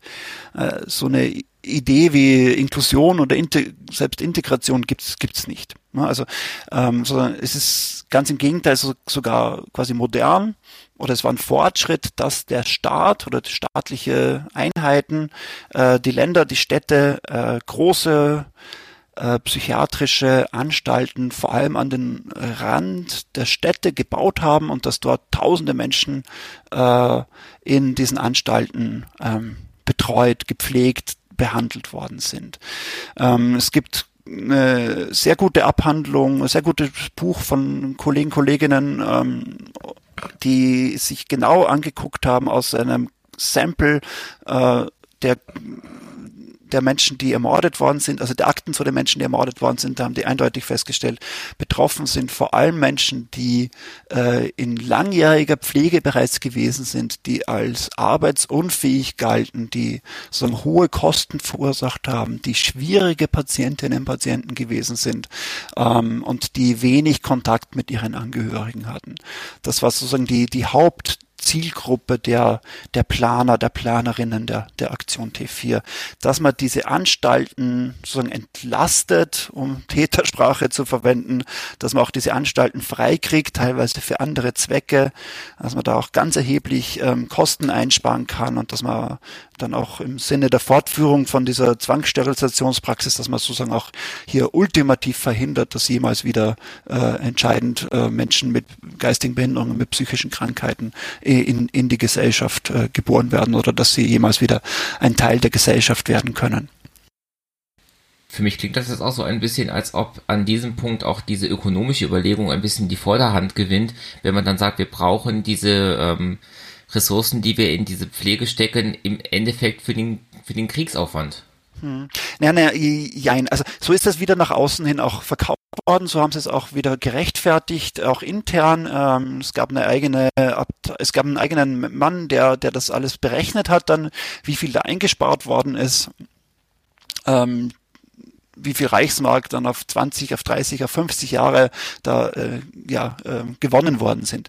Ähm, auch hier wieder ein K-Wert. Ähm, man hat diese Berechnungen gemacht, aber ähm, man ich würde auch hier sagen, dass äh, man diese Menschen umbringen wollte, weil man sie als minderwertig empfunden hat. Äh, nicht, weil man jetzt drei, drei Reichsmark 50 pro Tag da eingespart hat. Das war letztlich in der, für die Kriegsökonomie, wenn man das mal in Großrahmen denkt, was gibt dieses Dritte Reich für den Zweiten Weltkrieg aus, ähm, dann war das, war das vollkommen irrelevant. Das waren kaum, das dürften kaum messbare Promillesätze gewesen sein, die die eingespart haben. Aber so konnten die Täter, die Täterinnen das natürlich auch vielleicht auch vor sich selbst gut rechtfertigen und auch ähm, in äh, den umstrittenen äh, Politikfeldern, die es im Dritten Reich ja durchaus gab. Das war ja keine monolithische Struktur, das waren äh, miteinander konkurrierende Politiken, äh, Prioritäten, die gesetzt werden mussten. Äh, so konnten die das auch gut äh, rechtfertigen gegenüber Ansprüchen von anderen, die auch andere Programme gefahren haben oder, oder andere Programme fahren wollten. Aber wichtiger Punkt ist, dass viele Psychiater, die da beteiligt waren, äh, Anstaltsdirektoren, die das vorangetrieben haben oder mitgetragen haben, die haben die Situation im Ersten Weltkrieg schon äh, miterlebt. Und im Ersten Weltkrieg sind in deutschen Anstalten mehrere Zehntausend Patienten schlichtweg verhungert. Ähm, also vor allem in diesen Hungerwinter 1917 ähm, der in ganz Deutschland viele Tote fordert, das Sterben in den Anstalten die Patientinnen weil sie wirklich kaum was zu essen bekommen. Ähm, und diese Psychiater, diese Psychiater, die die Zeit sozusagen den Ersten Weltkrieg als Zeitzeugen miterlebt haben, die ähm, die die denen ist es klar vor Augen, was passieren wird, wenn äh, es zu ähnlichen Situationen im jetzt daran treuenden äh, Zweiten Weltkrieg kommt. Ja, nämlich, dass, dass es ganz klar äh, Ressourcenzuteilungen geben wird und dass ganz klar die Menschen in Anstalten, die psychisch Kranken, die langjährig Pflegebedürftigen, dass die benachteiligt werden. Also es wird zu Triage-Situationen kommen und da überlegen die, ähm, ja, hm, wäre es denn nicht humaner, wenn man die Menschen gleich umbringt, als wenn man sie langsam vor sich hin verhungern lässt. Also das sind, äh, das, das, das ist sozusagen auch ein Lernen aus der Geschichte. Ähm, wo die nämlich dann aus dem Ersten Weltkrieg Schlussfolgerungen ziehen. Und die äh, Schlussfolgerung ist aber nicht, nein, um Gottes Willen, wir müssen den Krieg verhindern, sondern nee, also Krieg kommt und wir finden den Krieg ja auch gut, ähm, also bringen wir unsere Patienten um. Jetzt hast du ja eben ja auch schon ähm, Vergasungen und Krematorien erwähnt, was ja quasi ein direkter ja, Spiegelbild schon fast ist zu den Vernichtungslagern, sowas wie Auschwitz. Ähm, inwiefern haben sich denn diese Gegen, also die, der Holocaust, die Shoah und diese Aktion T4 und auch generell diese Entwicklung dieser Vernichtungsmethodiken äh, gegenseitig beeinflusst? Ähm, ja, das ist eine das ist eine ganz interessante Frage. Das ist auch etwas, mit dem ich mich schon seit mehreren Jahren beschäftige. Ähm, dann, also in der Literatur ist es äh, immer heißt es immer so, dass äh, die Euthanasie quasi das Vorbild war für den Holocaust. Und tatsächlich ist es ja auch so, dass die, wenn man sich äh, vor, die Frage stellt, wo gab es die ersten Gaskammern, wie kam es zu dieser, äh, wie kam es zu diesen Mordmethoden, dann wurden äh, die ersten Opfer von Vergasungen im Dritten Reich waren nicht jüdische Deutsche oder jüdische Menschen im vom Deutschland eroberten Gebiet, sondern es waren äh, Menschen mit Behinderungen, Menschen mit psychischen Krankheiten, die als erste in Gaskammern gestorben sind. Ähm, das ist, stimmt so als grob, grob, grob umrissen, aber wenn man dann im Einzelnen hinguckt, dann ist das kompliziert.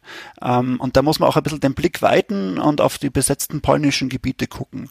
Ähm, nachdem der Krieg beginnt, am 1. September 39, dringen die Deutschen ja relativ schnell vor. Ähm, und in Polen finden die auch Anstalten mit äh, ja, Anstalten, psychiatrische Krankenhäuser vor. Und es kommt eigentlich unmittelbar sofort zum Massenmord. Ähm, am 3. September 39 wird zum Beispiel Schwetz an Wechsel äh, besetzt und äh, zwei Wochen später finden die ersten Massenerschießungen in einem nahegelegenen Wald statt. Ähm, also das passiert unmittelbar und im besetzten Posen, also im Poznan, kommt noch zu einer, zu einer Sonderentwicklung. Und zwar gibt's dort ein, äh, ein, ein Vor aus preußischer Zeit, also eine Festungsanlage vor den Toren der Stadt, das Vor 7. Und dort ist ein Mann namens Herbert Lange, äh, Kommandant eines der ersten Konzentrationslager, die dort errichtet werden. So, und wer ist Herbert Lange? Herbert Lange ist ein Kriminalkommissar aus Aachen.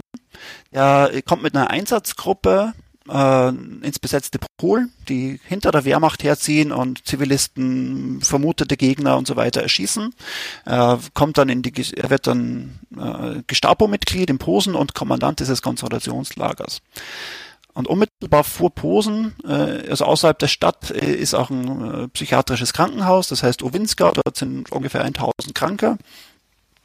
Und Herbert Lange baut dann ein Team auf ähm, aus an, Mitgliedern der Gestapo, die dann ähm, im Vor 7 eine Gaskammer einrichten. Das ist die erste Gaskammer, die es überhaupt gibt und dort finden ab Mitte Oktober 1939 Vergasungen statt. Das heißt, dort werden Patientinnen und Patienten, darunter übrigens auch Kinder, aus dem psychiatrischen Krankenhaus Owinska hingefahren ähm, in diese Gaskammer gesperrt. Dann äh, die wird, das ist eine Kasematte äh, in diesem Vor.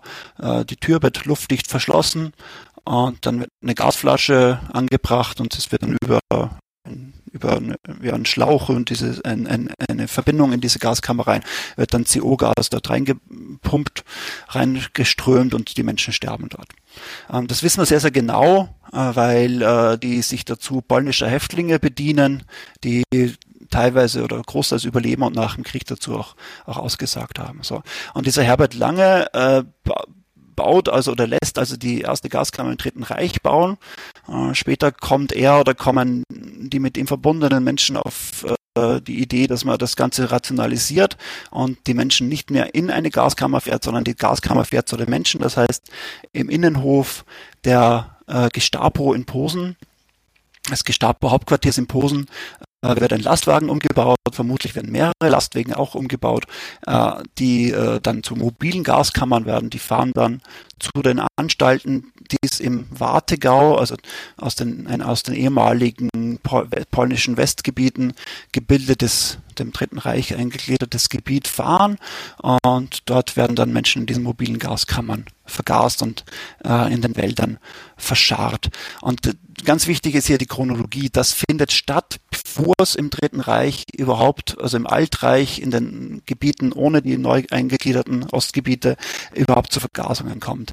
Das ist also eine, eine Aktion, die vor der Aktion T4 stattfindet und von der die Aktion T4-Bürokratie in Berlin wahrscheinlich auch, auch gar keine Kenntnis hat. Das heißt, da, da ist ein besonderer Vernichtungsdrang äh, unter, dem, unter den Bedingungen, die es in diesen ähm, ja, neu gewonnenen Gebieten gibt. Da finden sich Leute zusammen, die äh, das unbedingt durchführen wollen. Die werden sozusagen dann auch technisch innovativ und ähm, überlegen sich, wie sie den ihnen gestellten Aufgaben, nämlich äh, bringen sie mehrere tausend Menschen um, so schnell wie möglich, wie sie denen entsprechen und die äh, bauen dann die ersten Gaskammern, die es im Dritten Reich gibt. Äh, und diese Technologie wird dann sozusagen ins Altreich reimportiert. Äh, Anfang Januar findet nämlich in Brandenburg an der Havel eine sogenannte Probevergasung statt. Ähm, das heißt, dort wird in mitten der Stadt in äh, dem ehemaligen Zuchthaus Dort wird ein Teil umgebaut, eine Gaskammer wird eingebaut und dann werden dort Dignitäre des Dritten Reichs eingeladen, Parteibürokratie, Medizinalbürokratie, äh, die sich so eine Vergasung durch, äh, vorführen lassen. Die ist sozusagen erfolgreich, also die Methode ist erfolgreich, äh, weil nämlich alle sterben, die dann äh, dort vergast werden. Äh, und so, so dass sozusagen dann diese Methode in all den anderen in anderen fünf Tötungsanstalten der Aktion T4 in Hadamar, in Bernburg, in Grafeneck, in, in Hartheim, ähm, dann auch ähm, so, das wird dann auch so durchgeführt. Aber ganz wichtig ist, dass äh, die ersten Menschen, die als psychisch kranke, geistig Behinderte im Dritten Reich ermordet worden sind, das waren polnische psychiatrische Patientinnen ähm, und Patienten. Und dann ähm, ähm, wird diese Technologie sozusagen weiter, weiter exportiert oder weiter verwendet für die Lager der Aktion Reinhardt, also die Vernichtungslager Treblinka, Berschetz und Sobibor, ähm, weil nämlich ab August 41 die Männer und das sind wirklich nur Männer, der Aktion T4 äh, in den, äh, ins besetzte Generalgouvernement verlegt werden, versetzt werden und die bauen dann dort die drei genannten Vernichtungslager auf, nehmen ihr erworbenes Wissen, wie man diese Morde stattfinden lässt, wie man sie durchführt, wie man sie organisiert, mit und bauen dann dort ebenfalls ebenfalls Gaskammern. Das ist sozusagen die ja die die Traditionslinie, äh, die die die Links zwischen äh, Euthanasie Verbrechen und, und Holocaust-Verbrechen. Die beginnen in Posen, in besetzten Posen, über Brandenburg an der Havel, über die anderen T4-Tötungsanstalten geht das dann weiter nach Böschitz, äh, und Treblinka. Die Entwicklungen in den Konzentrationslagern sind davon getrennt.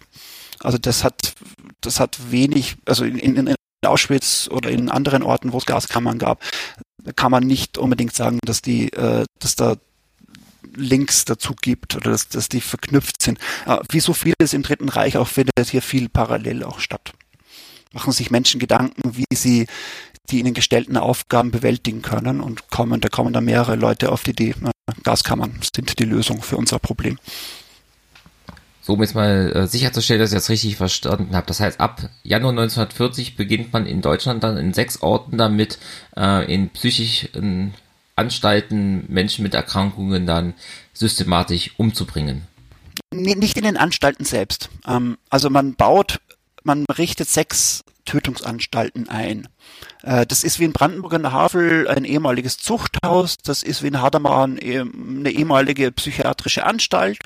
Ähm, die werden sozusagen aus dem regulären psychiatrischen Betrieb rausgenommen.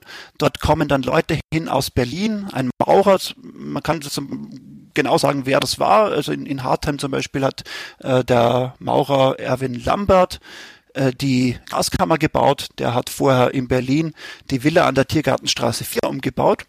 Der baut dann später auch die Gaskammer in Sobibor. Also die werden zu Tötungsanstalten umgebaut.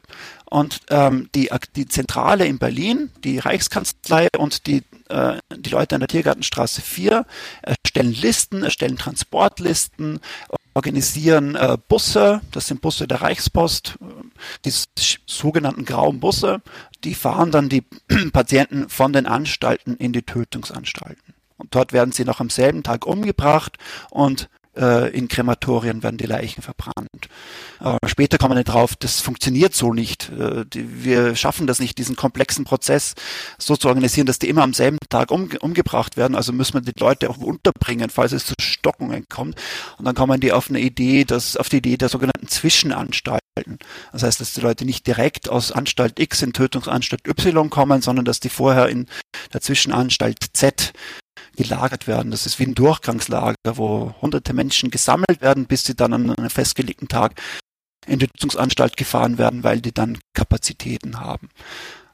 Das deutet vielleicht schon an, dass es eine echt komple eine richtig komplexe Organisation ist. Da sind mehrere Dutzend Menschen äh, damit beschäftigt, Karteikarten zu erstellen.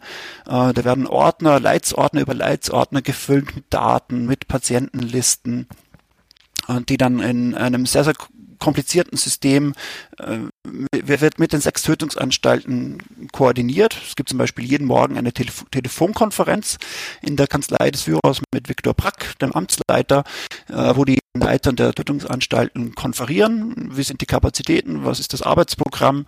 Äh, wie viel können vergast, verbrannt werden? Das äh, funktioniert mit den Mitteln der der Bürokratie, die sich eine Sonderverwaltung baut, äh, die nichts anderes zum Ziel hat, als äh, Tausende von Menschen vom Leben in den Tod zu befördern.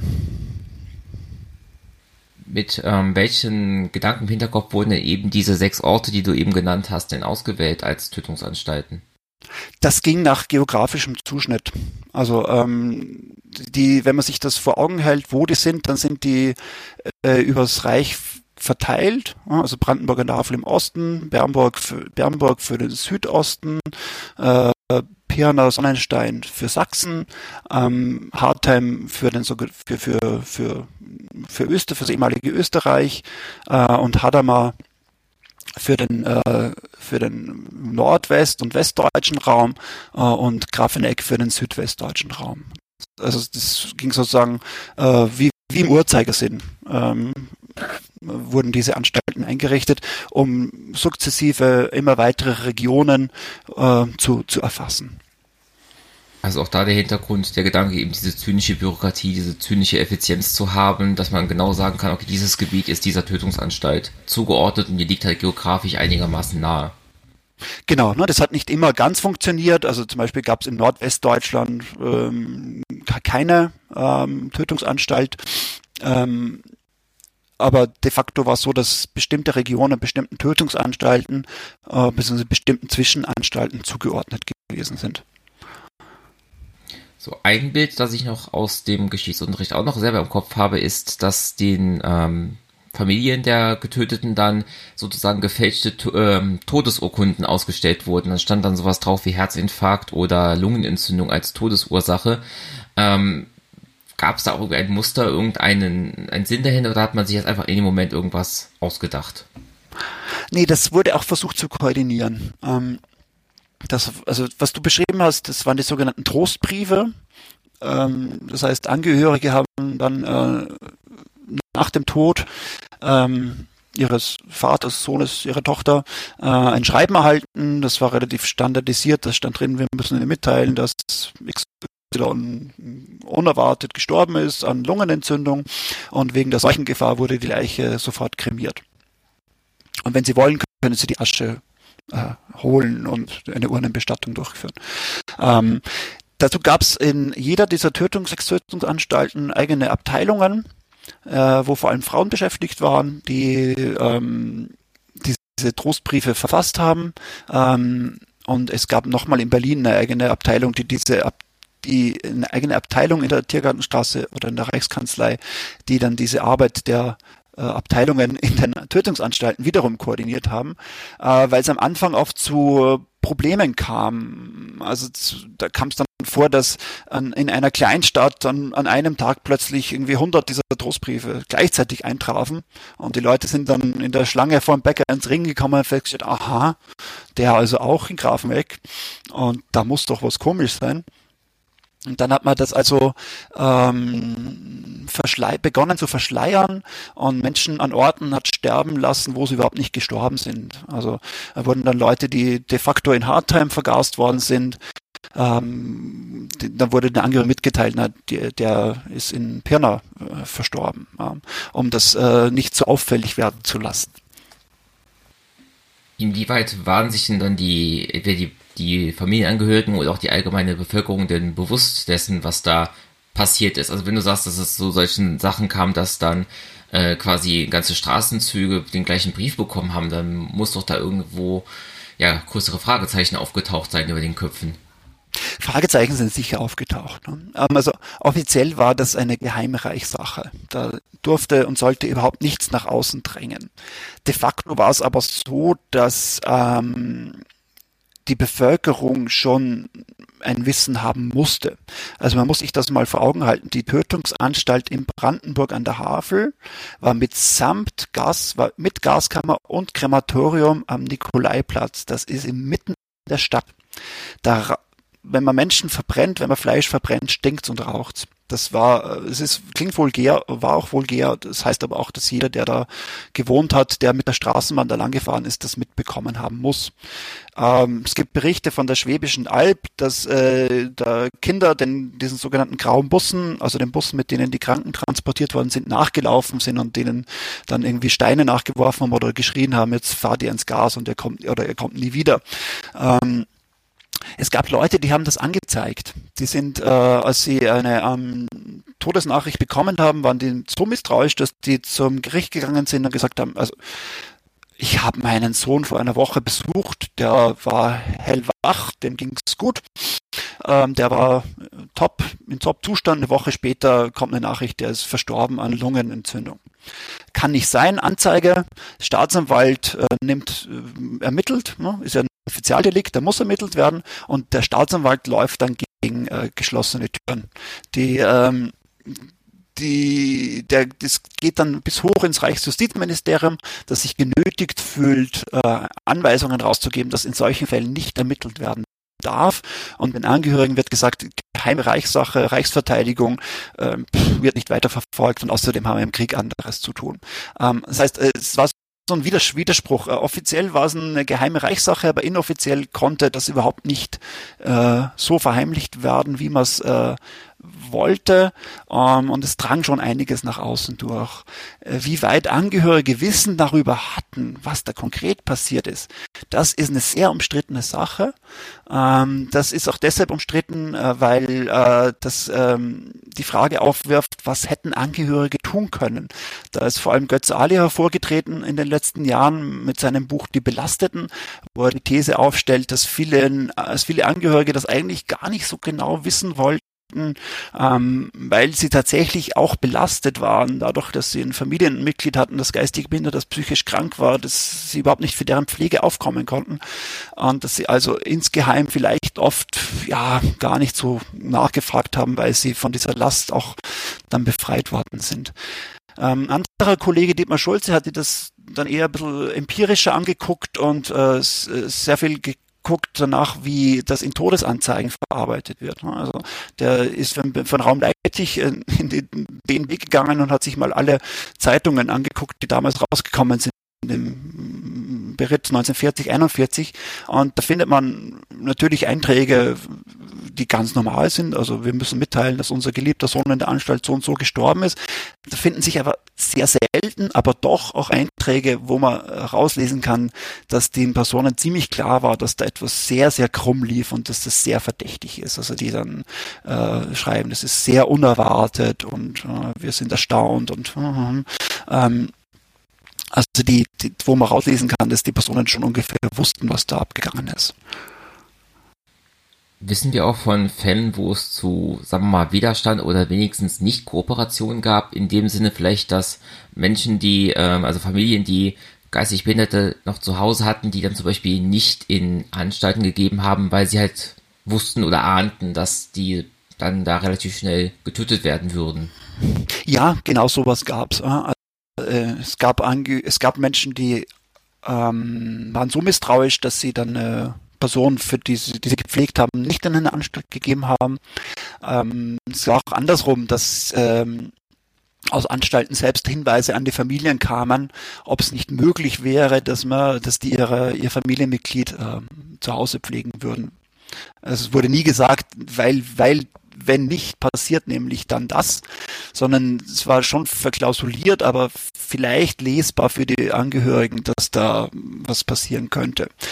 Ähm, es gab in den Anstalten selbst selten, aber doch auch äh, Widerstand. Es gab im Salzburgischen gab es eine äh, Leiterin einer kirchlichen Einrichtung, eine Nonne, die hat sich schlichtweg geweigert, ihre Kranken rauszugeben. Ähm, die kam dann selbst auch in, in, ein, in ein Konzentrationslager. Ähm, das erwähne ich aber auch deshalb, weil es äh, so selten war, weil das wirklich eine, eine Ausnahme war. Ähm, also die Kooperationswilligkeit unter den Anstaltsdirektoren, unter den Anstaltsärzten und Ärztinnen, die war schon relativ hoch. Ähm, also man musste das mal so vorstellen, die bekamen ab Herbst 39 sogenannte Meldebögen bekommen. Diese Meldebögen gingen dann an die Zentrale in Berlin.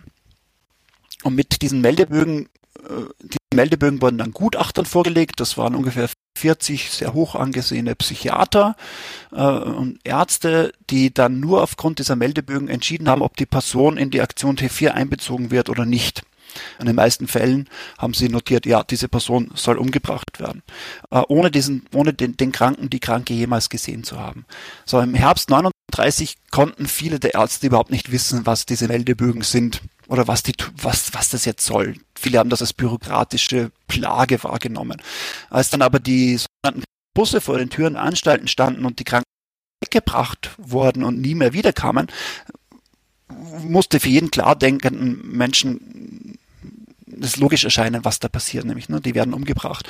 Und dann kann man wieder Meldebögen und wieder Meldebögen. Und die aller, allermeisten Ärzte haben aber trotzdem mitgemacht, ne, aus einem gewissen Fatalismus heraus, man kann eh nichts ändern, äh, oder auch, weil sie natürlich auch geprägt waren durch diese organisch-rassehygienischen Diskurse, weil sie das auch unterstützt haben oder weil sie ja, weil sie es halt einfach gemacht haben, weil, weil, weil man das halt machte. Also Widerstand ist ein, ist ein sehr, sehr schweres Wort und das äh, kam sehr, sehr selten vor. Dann habe ich noch ähm, in der Recherche hast du noch geschrieben, dass die äh, Mordmethode dann nach 41 geändert wurde und dass dann diese Tötungsanstalten ihre Bedeutung verloren haben. Kannst du das noch ein bisschen ähm, ja, erklären? Genau, im Sommer, äh, also die, die Vergasungen äh, finden ab Herbst 39 im besetzten Polen, dann ab Januar 40 im Altreich statt. Das geht durch bis äh, in den Sommer 1941. Ähm, bis äh, im August 41 Hitler sehr spontan entscheidet, ähm, dass äh, jetzt ein Stopp ist. Also diese Vergasungen sollen nicht mehr stattfinden. Ähm, das kam für die Beteiligten höchst überraschend. Da gibt es Aussagen aus ähm, Ermittlungen, die nach 45 eingeleitet worden sind, wo die Ärzte, die den Anstalten waren, schreiben, das war furchtbar, es war eine Katastrophe, weil äh, die Kranken waren da, aber sie durften nicht mehr vergast werden und was soll man denn jetzt mit denen machen? Ähm, der Hintergrund ist wahrscheinlich der, dass das Wissen um die Tötungen äh, doch recht steil äh, zunahm, also das Wissen in der Bevölkerung nahm zu. Es gab Predigten des Bischofs von Galen, der in Münster auf die Kanzel stieg und äh, sehr deutlich gesagt hat, ähm, also äh, wir wissen alle, was los ist, die Kranken werden umgebracht, ähm, eure Angehörigen werden umgebracht. Und der das dann so gesponnen hat, dass ähm, man ja dann nicht weiß, von der Front zurückgekehrten schwer verletzten Soldaten passiert. Und er hat das auch noch verknüpft mit den Bombardierungen von Münster, also die Rache Gottes für das gotteslästerliche Tun. Ähm, diese Predigten wurden unter der Hand vervielfältigt und gingen durchs ganze Reich. Ähm, und es, es äh, dritter Faktor war noch, dass äh, der Krieg, der Vernichtungskrieg gegen die Sowjetunion begann und man um alle, man schon wusste in der Führung, dass jetzt nicht der populärste Krieg äh, jemals und man also auf alle Fälle ein ruhiges Hinterland haben wollte. Was hat man also gemacht? Man hat den sichtbaren Teil der Tötungen wegfallen lassen. Diese, was ich vorhin schon angesprochen habe, die Transporte von A nach B, ähm, die Krematorien, die sehr oft sehr sichtbar arbeiten, das fällt alles weg. Das findet nicht mehr statt. Äh, man verlagert das Töten in die Herkunftsanstalten der Patienten hinein. Ähm, das heißt, man gibt Ärzten, Ärztinnen, dem Pflegepersonal freie Hand zu tun, was sie für nötig halten. Und das nötig halten ist, dass sie die Kranken verhungern lassen mit einer mit speziell entwickelten Hungerkost, mit einer Hungerkost und dass sie die auch mit Medikamenten, die äh, den Tod herbeiführen, äh, dass sie Medika derartige Medikamente ähm, abgeben dürfen. Das heißt, das Töten geht weiter. Wichtig ist auch, dass genau dieses Töten ähm, was ich eben beschrieben habe, durch Medikation, durch Hungern auch schon stattfindet, während die Gasmorde stattfinden, aber nicht zu stark. Ähm, und das zieht sich bis 1945 weiter. Also die, äh, wenn in der Aktion T4 durch ähm, die ähm, Gaskammern äh, ungefähr 70.000 Menschen sterben, dann sterben insgesamt äh, durch die Hungermorde, durch die Medikamentenmorde an die 200.000 Menschen. Und wenn man das Geschehen in den besetzten Gebieten, also die Gaskammer in Posen, die mobilen Gaskammern in Pol besetzten Polen äh, in der Sowjetunion mitrechnet, dann sterben an die 300.000 Menschen von 39 bis 45. Ähm, also neben der Aktion T4, also der sogenannten Erwachsenen-Euthanasie, gibt es ein eigenes Programm, das sich gegen Kinder richtet, die, die Kindereuthanasie. Ähm, das funktioniert bisschen analog. Also es gibt auch eine Bürokratie. Es gibt einen Reichsausschuss, ähm, einen sogenannten Reichsausschuss, der ähm, sogenannte missgebildete Kinder erfasst, der geistig behinderte Kinder erfasst. Da wird die ganze Medizinalbürokratie involviert.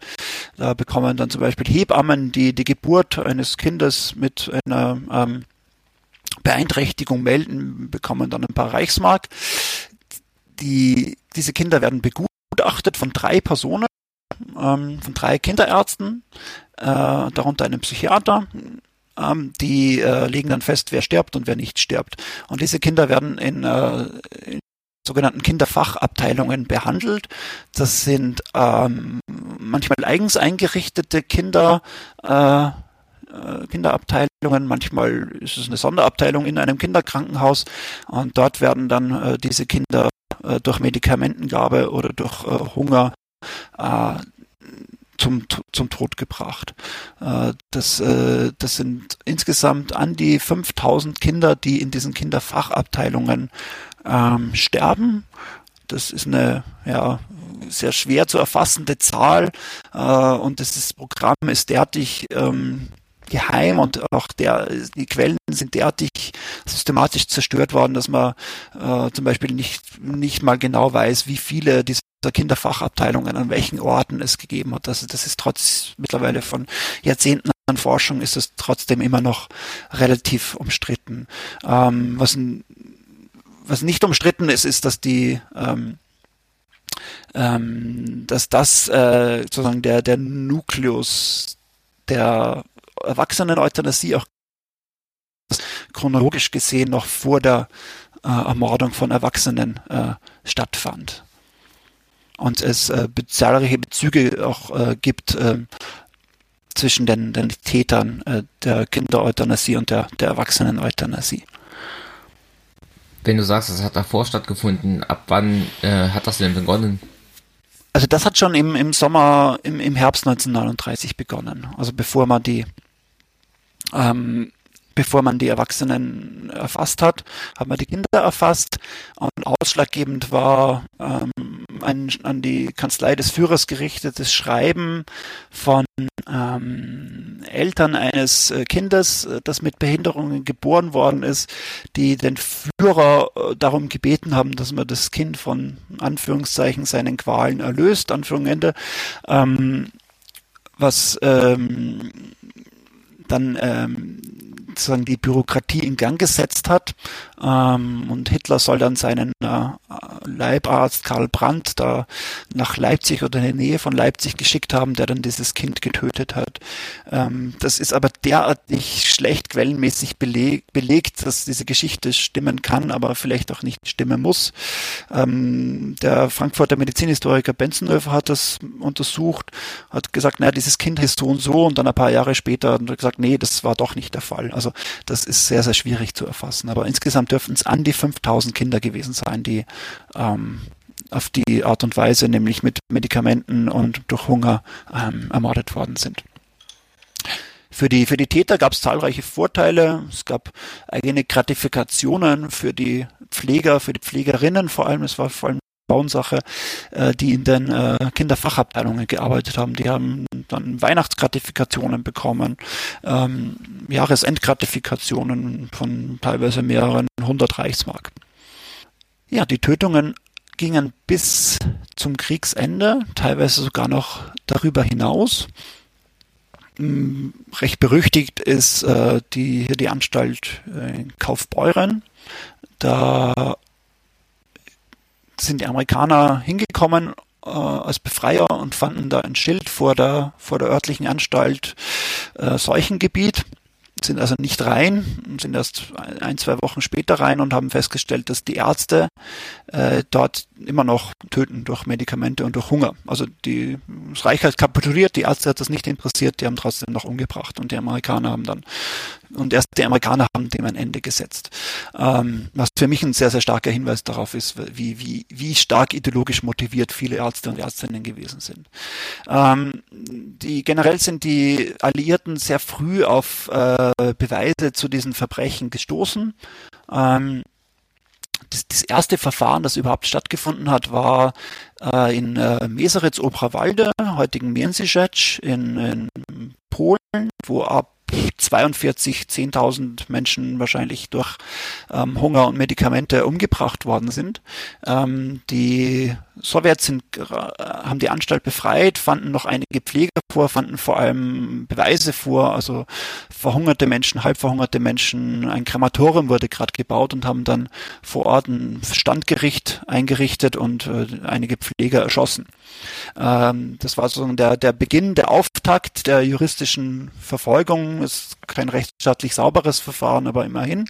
Ähm, für, wegen der gleichen Frage gab es dann in Berlin auch noch 1946 ein Verfahren gegen zwei Ärztinnen der Anstalt Meseritz, die beide zum Tod verurteilt und auch beide hingerichtet worden sind. Ähm, und auch die Amerikaner mit ihrer Besatzungszone, die sind auf Hadamar getroffen, haben die Tötungsanstalt Hadamar befreit und auch einen Film darüber gedreht. Ähm, das ist, war in den USA sehr, sehr bekannt. Es war sehr bekanntes Verbrechen.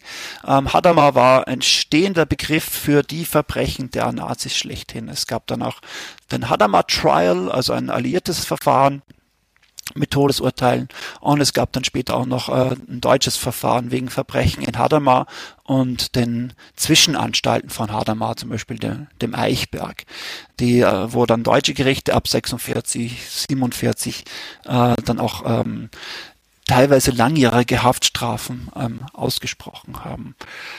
Ähm, dieses Verfolgungsinteresse ist sehr schnell sehr deutlich zusammengebrochen. Also es gab in den 40ern noch ein paar andere Verfahren, auch wegen, wegen Grafeneck. Aber die ärztlichen Eliten, die medizinischen Eliten, die äh, Verwaltungseliten haben sich sehr schnell wieder zusammengefunden und haben auch sehr, sind auch sehr schnell wieder in die Nachgesch Nachkriegs, ins Nachkriegsdeutschland integriert worden und ähm, haben es auch sehr schnell geschafft, dass zum Beispiel die zu langjährigen Strafenverurteilten äh, dann auch sehr schnell wieder begnadigt worden sind. Also es war wirklich teilweise skandalös, dass Ärzte, die eindeutig äh, mehrere tausend Menschen umgebracht haben, dann begnadigt worden sind oder zu sehr, sehr geringen Haftstrafen verurteilt worden sind. Ähm, also die, die Verfolgung, die juristische Verfolgung von Euthanasieverbrechen folgt so ein bisschen den allgemeinen Trends der Verfolgung von nationalsozialistischen Gewaltverbrechen. Also ein Impetus in den, in den späten 40er Jahren, ein komplettes Alarm in den 50er Jahren und dann so ein bisschen in den 60er Jahren ähm, dann wieder äh, gibt wieder neue Verfahren.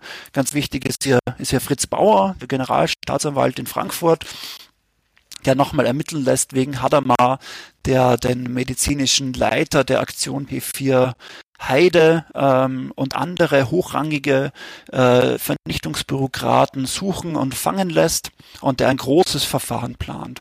Das Verfahren soll nach dem Auschwitz-Verfahren das zweite große, große Verfahren sein, in der der Öffentlichkeit auch nochmal ganz klar vor Augen geführt wird, was die Euthanasieverbrechen gewesen sind, dass es Dritte Reich ein verbre verbrecherisches Regime gewesen ist. Nur fällt dieses Verfahren in sich zusammen weil nämlich der Hauptangeklagte Heide schafft es in seiner Zelle Selbstmord zu begehen, ein anderer, Angehör äh, ein anderer Angeklagter Tillmann springt aus dem Fenster, verübt also auch Selbstmord, äh, sodass dieses Verfahren ja in sich zusammenhält, weil kaum mehr ähm, Angeklagte äh, da sind, die man verfolgen kann.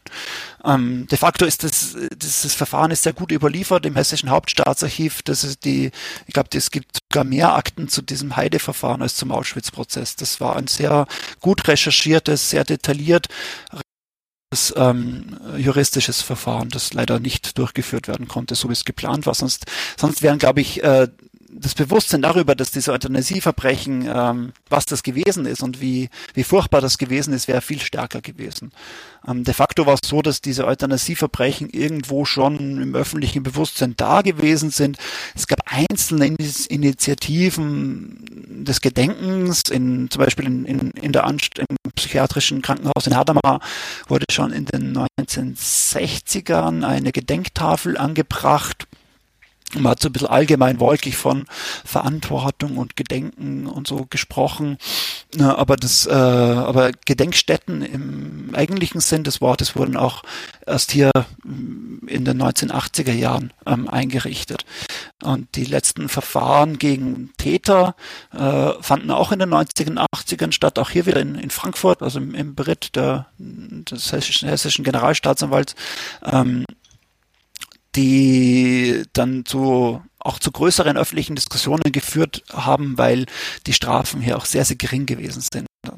Vor allem der Journalist äh, Ernst Klee hat da ausgiebigst darüber publiziert, auch zwei Filme gemacht. Äh, auch in der Zeit gab's, kann man im Zeitarchiv mal gucken, äh, gibt sehr, sehr äh, interessante Berichte von diesem Verfahren, wo dann äh, im Gerichtssaal auch ganz eindeutig, auch von Seiten der Richterschaft, der Staatsanwaltschaft eindeutig Tätersprache benutzt worden ist. Da wird von niedergeführten Existenzen, von Schwachsinnigen, von Minderwertigen geredet und das alles, während es gleichzeitig eine, eine Behindertenbewegung gibt. Es gibt, es gibt Selbstvertretungsorganisationen von Menschen mit Behinderungen, die das Thema für sich entdecken ähm, also da gibt's dann so Aussagen wie Hadamar, das ist unter Auschwitz. Natürlich wahnsinnig kontroverses Statement damals, ähm, was aber klar, was aber vielleicht ganz wichtig ist, weil sich Erinnerungscommunities bilden. Also es gibt Menschen, die treiben das Thema voran, weil es wichtig für ihre Identität ist. Menschen, die äh, als Behinderte, als Menschen mit Behinderungen für ihre Rechte kämpfen, für die ist die Vergangenheit, die NS-Vergangenheit und vor allem die mangelnde Aufarbeitung ist ein ganz wesentlicher Kristallisationspunkt für, für die Kämpfe, die sie führen. Und da wird vor allem auch in den 80ern, auch in den 70ern wird stark skandalisiert, dass keine Aufarbeitung stattfand, dass Täter, Täterinnen in der Bundesrepublik Karrieren gemacht haben, dass es Netzwerke gab von Tätern, die sich gegenseitig entlastet haben. Und dass das alles auch mit äh, äh der mit einer behindertenfeindlichen äh, Politik, die damals so wahrgenommen worden ist von Menschen mit Behinderungen, äh, dass das auch damit zu tun hat. Also dass die, äh, dass es eine gute Zukunft für Menschen mit Behinderungen, dass es eine Inklusion auch erst dann geben kann, wenn diese Gesellschaft klarkommt mit den Verbrechen, die im Dritten Reich begangen worden sind. Ähm, und sozusagen ein, ein, ein später Ausdruck dieses, dieser, dieser Diskurse, dieser Prozesse ist das Denkmal an der Berliner ähm, Tiergartenstraße, ähm, das äh, erst in den 2010er Jahren, also als letztes der großen Denkmäler ähm, das Holocaust-Denkmal, das Roman-Sinti-Denkmal, das homosexuellen Denkmal, da kam als letztes in dieser in der Reihe kam sozusagen das, das Euthanasie-Denkmal äh, erst in den 2010er Jahren ähm, dann auch dazu.